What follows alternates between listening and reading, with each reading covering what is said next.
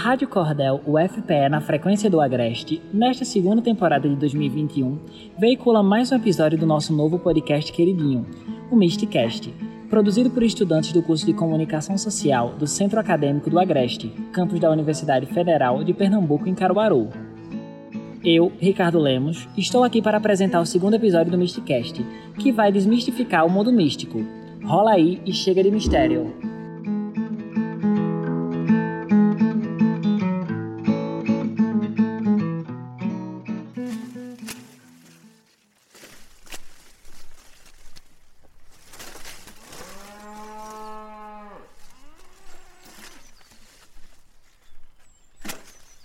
Você gostou da nossa viagem no episódio anterior? O Mysticast te levou para a Idade Média, quando conversamos sobre a Inquisição e a bruxaria na Europa. Se ainda não ouviu, vai lá escutar o nosso primeiro episódio. Aproveita e segue a gente pelo Instagram, arroba MysticastPod, tudo junto. Também estamos na Rádio Cordel UFPE.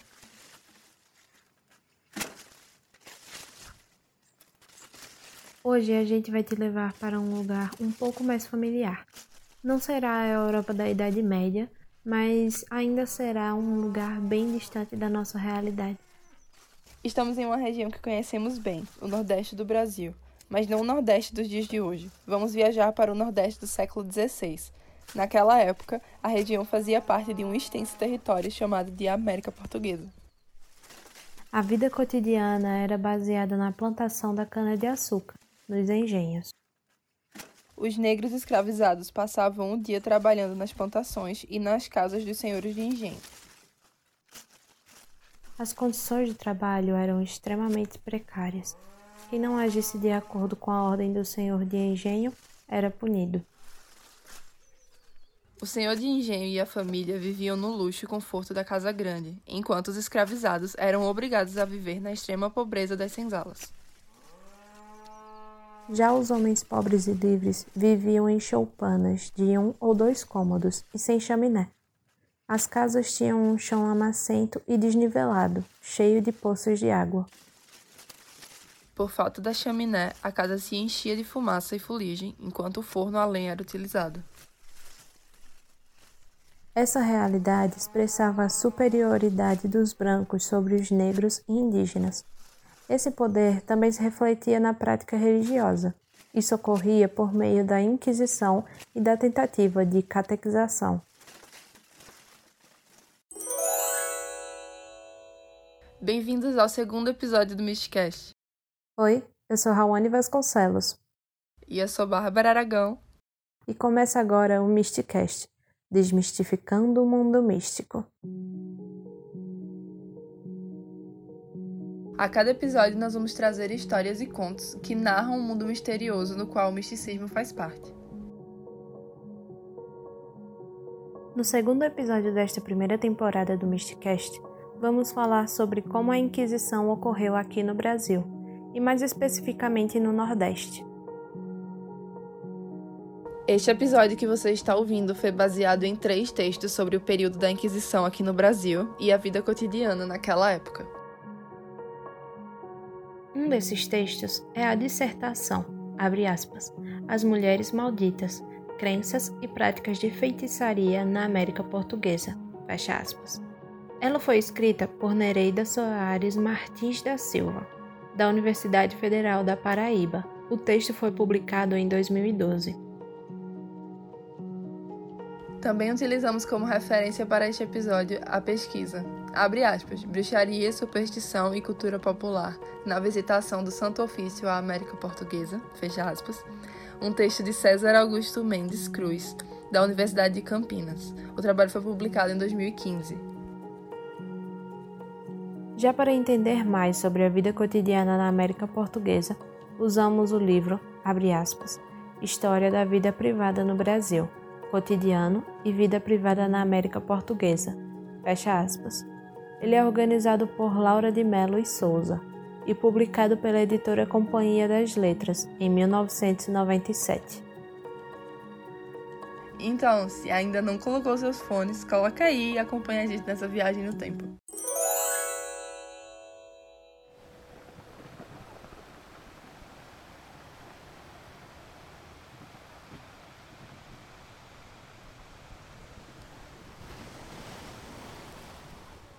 A Inquisição Portuguesa, que durou do século XVI ao século XIX, chegou na América pela primeira vez em 1591.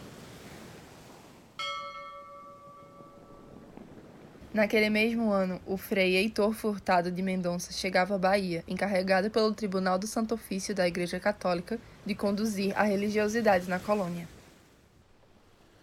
Segundo a revista Super Interessante, o Santo Ofício era uma instituição inquisidora, formada por diversos tribunais da Igreja Católica. Esses tribunais investigavam, perseguiam e puniam heresias e outros crimes que fugissem das normas e condutas estabelecidas pela Igreja. No Brasil, não havia um tribunal inquisidor, mas diversos inquisidores portugueses foram mandados de Portugal para a colônia entre os séculos 16 e 18.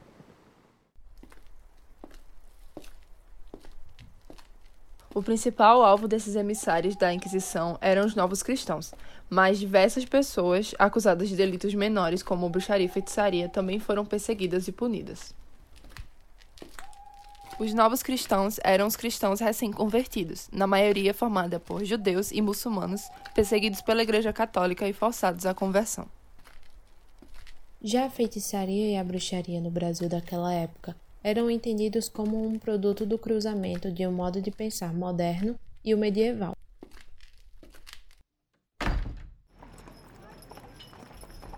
A cultura da América Portuguesa no período de colonização era permeada por um encontro entre as fases moderna e medieval da nossa civilização.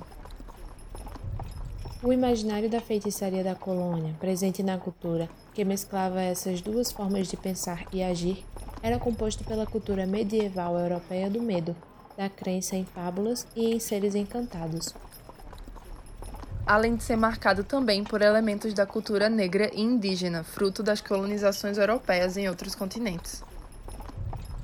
Como discutimos no episódio anterior, a figura da bruxa se tornou emblemática naquele período da história. Nereida Martins da Silva descreve a bruxaria como um ser mítico, sobre o qual se desenvolveu um imaginário capaz de permanecer até os dias atuais.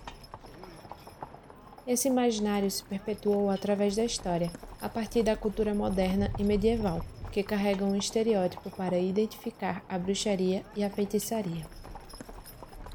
Esse estereótipo europeu não foi encontrado facilmente aqui na América Portuguesa. Nos registros inquisitoriais europeus, a presença de elementos como o sabá, o voo noturno e o infanticídio eram bastante comuns. Isso não ocorreu na América Portuguesa. Os registros inquisitoriais eram os procedimentos sigilosos escritos antes de ocorrerem as acusações públicas de heresia, ou qualquer outro crime que seja investigado pela Inquisição. O sabá é um encontro noturno de bruxas e feiticeiros, comandado pelo diabo, que ocorre no sábado à meia-noite. Já o voo noturno é a ideia de que as bruxas voavam em vassouras no céu à noite. Era um dos principais fundamentos que compunham o imaginário europeu da bruxaria. Infanticídio é o assassinato de crianças para rituais, associado à bruxaria no imaginário popular. Devido às questões culturais particulares do contexto socioeconômico da colônia portuguesa, no Brasil criou-se novos aspectos de crenças e práticas de feitiçaria. Diversas adaptações e distorções marcaram essa especificidade do entendimento de feitiçaria na América Portuguesa. A mentalidade medieval do sabá, do diabo e das orgias demoníacas se mesclava à cultura escravista e ao hibridismo cultural. Nereida Soares acredita que a ausência dos principais elementos da feitiçaria aqui no Brasil era devido à falta de uma mentalidade inquisitorial erudita. Isso não se fez marcante na colônia, graças à desorganização da estrutura eclesiástica e à ausência de um tribunal do Santo Ofício por aqui. Algumas das principais acusações de heresia das feiticeiras brasileiras eram a blasfêmia, negação e a entrega ao diabo. A renegação ou negação a Deus, aos sacramentos e à Igreja, segundo o imaginário europeu medieval, era algo fundamental nas cerimônias de iniciação à bruxaria. As blasfêmias eram ofensas e insultos à divindade verdadeira para os cristãos. No caso, a blasfêmia é a difamação do nome de Deus. Da mesma forma, os cristãos acreditavam que as divindades dos escravizados negros e indígenas eram mentirosos. E as diversas feiticeiras e bruxas acreditavam o mesmo por parte das divindades dos cristãos. Logo, para os inquisitores, ao insultarem de mentirosos Cristo e Deus, as feiticeiras estariam praticando blasfêmia, e ao defenderem a própria divindade, estariam cultuando o diabo. Outro crime comum entre os novos cristãos e as feiticeiras era a apostasia. A apostasia para os emissários da Inquisição era a renúncia ao Deus verdadeiro, que seria o cristão e não o dos judeus, muçulmanos, escravizados e indígenas. Laura de Melo e Souza aponta que na colônia a agressividade à imagem de Cristo, à Virgem Maria e a outros santos não era rara. Mas falando sério, se alguém invadisse a sua casa, roubasse a sua autonomia, ofendesse os deuses que você respeita e obrigasse você a crer um Deus que você não acredita, você por um acaso agradeceria essas pessoas ou não responderia com agressividade? É um pouco complicado, né? Porém, a agressividade e a crueldade maior acabavam ainda sendo cometidas por parte dos inquisidores. Não muito diferente da Inquisição Europeia. A queima nas fogueiras, o confisco de bens, a prisão perpétua e a tortura eram as punições destinadas aos acusados aqui na colônia portuguesa. O julgamento começava com a chegada dos inquisidores às aldeias. Durante o período de um mês, chamado de período da graça. Eles convidavam os pecadores a confessarem as heresias.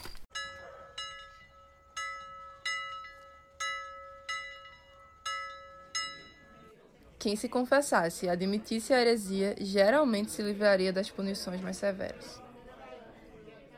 Quem não se confessasse poderia ser denunciado. Lembra do último episódio? A gente disse que a denúncia de outros companheiros era sempre incentivada, muitas vezes por tortura. Isso também acontecia aqui no Brasil. Os interrogatórios eram feitos geralmente por três inquisidores. A sentença final sempre era dada pelo inquisidor mor. Ele também era conhecido como inquisidor geral e estava acima de todos os outros inquisidores. Os suspeitos dificilmente tinham alguma chance de defesa. Raramente possuíam advogados. Além disso, eram torturados e muitas vezes perseguidos por espiões a mando do Santo Ofício. As escalas de punições variavam de acordo com a heresia que havia sido cometida. Elas iam das mais leves, como deixar o herege acorrentado, sem comer ou dormir por vários dias, até as mais severas, como a morte na fogueira e a tortura por aparelhos, como o cavalete. O cavalete ou potro era um instrumento de tortura feito de cordas. Ele era utilizado para deixar as amarrações nos pulsos e calcanhares dos acusados tão justas ao ponto de causar uma dor agonizante. Também era utilizado para deslocar os ossos dos torturados ou arrancar os membros deles. Algumas vezes, para amedrontar os acusados, eram feitas demonstrações de como os instrumentos de tortura eram utilizados. Para evitar que os gritos dos torturados fossem ouvidos, era comum colocar colchões nas portas para abafar os sons.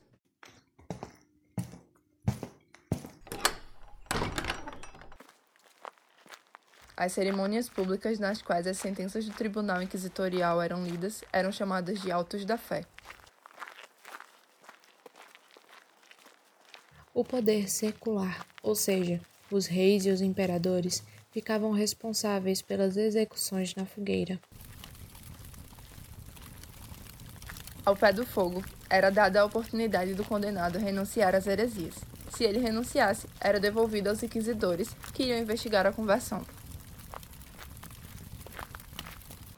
Se a conversão fosse considerada verdadeira, ele poderia trocar a morte na fogueira pela prisão perpétua.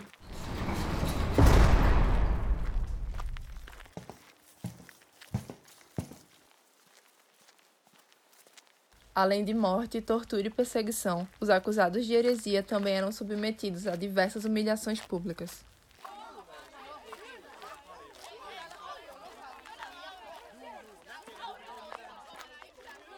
Muitos prisioneiros eram obrigados a serem vistos em palcos e vestir as marcas da infâmia, ou seja, vestimentas humilhantes chamadas de San Benito ou Cruz de Santo André. Os hereges eram agredidos por multidões ou levados à igreja, eram forçados a segurar velas e chibatas para serem chicoteados pelo padre durante a missa.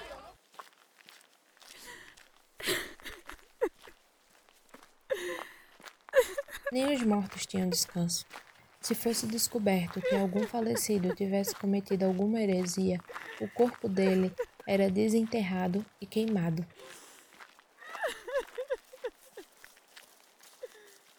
Segundo a revista Super Interessante, cerca de 400 brasileiros foram condenados e 21 queimados em Lisboa. Era lá que ocorria o julgamento dos casos mais graves.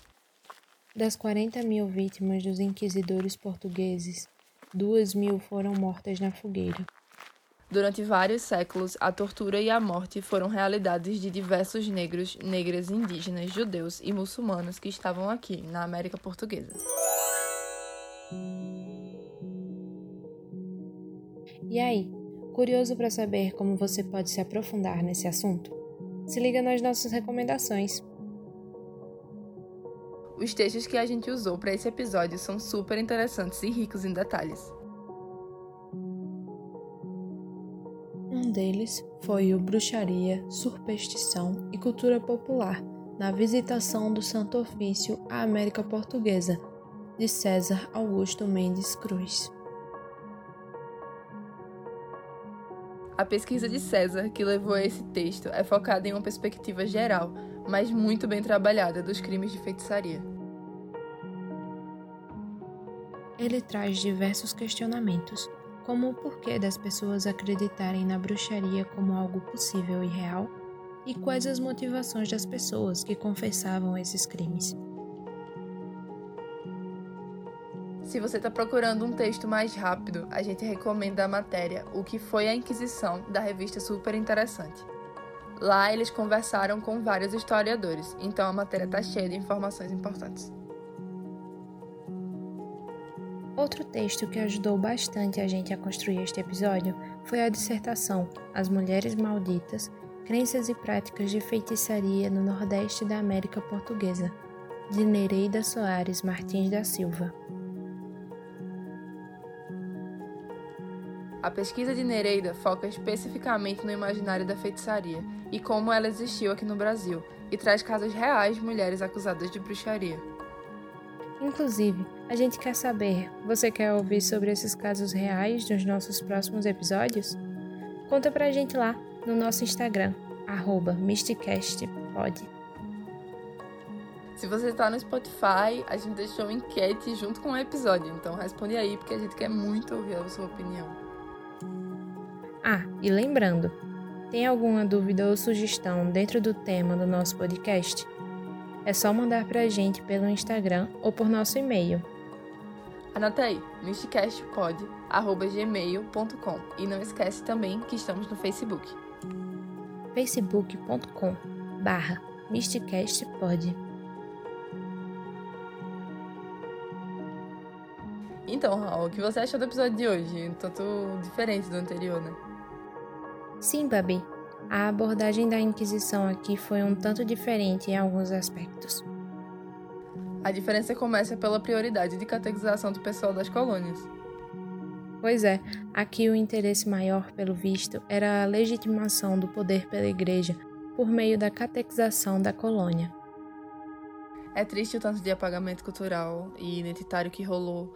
Eu tenho muito orgulho da resistência das comunidades que lutam para poder manter viva a cultura delas. Verdade. Houve e ainda há muita perseguição e preconceito com relação a algumas religiões no país, principalmente as de matrizes africanas. Isso não é novidade e, para mim, é consequência dessa abordagem da Inquisição. Cada religião sempre vai acreditar que a dela é verdadeira. A aceitação e o respeito normalmente não são coisas constantes. Sim, e também, de certa forma, mesmo com a tentativa de afastamento e exclusão de algumas práticas religiosas, há uma mistura muito presente das práticas delas no nosso dia a dia. Realmente, a sociedade até hoje em dia procura feiticeiras para afastar mal olhado, fazer reza, bênção, mas ao mesmo tempo rejeitam e condenam.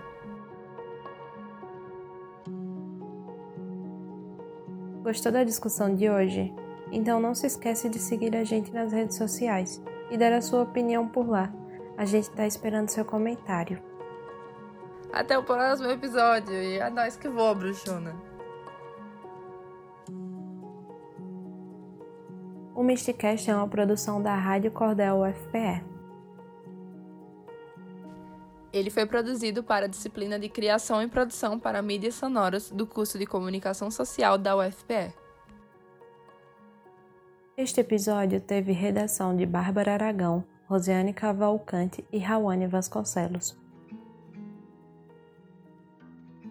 As trilhas utilizadas nesse episódio foram retiradas da biblioteca de áudio do YouTube e do Freesound. A locução foi de Rawane Vasconcelos e Bárbara Aragão. A edição foi de Rosiane Cavalcante. As imagens das capas dos episódios são do Pixabay. E a coordenação foi de Bárbara Aragão, Rawane Vasconcelos e Rosiane Cavalcante. Até o próximo episódio do Mysticast.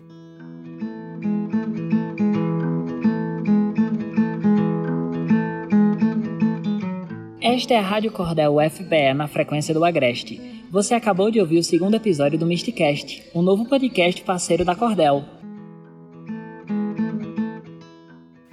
Nesta temporada, a equipe da Cordel segue trabalhando de forma remota. Assim, o grupo preserva a saúde de todos os envolvidos nas produções da Rádio Cordel UFPE. A segunda temporada da Cordel tem a produção de Vitória Mello e Cecília Souza. Na edição, Ricardo Lemos, Carla Nogueira e Nicole Grevetti. Nas redes sociais e no design, Emily Monteiro e Ricardo Lemos. Na locução, eu, Ricardo Lemos. A Rádio Cordel UFPE está no Spotify, no Anchor, na Rádio Public e nas principais plataformas de áudio. A trilha sonora é de Gabriel Villanova. Estamos também no Instagram. Segue a gente por lá, arroba Rádio Cordel. Tudo junto. Fique ligado na Rádio Cordel UFPE na frequência do Agreste. Tchau!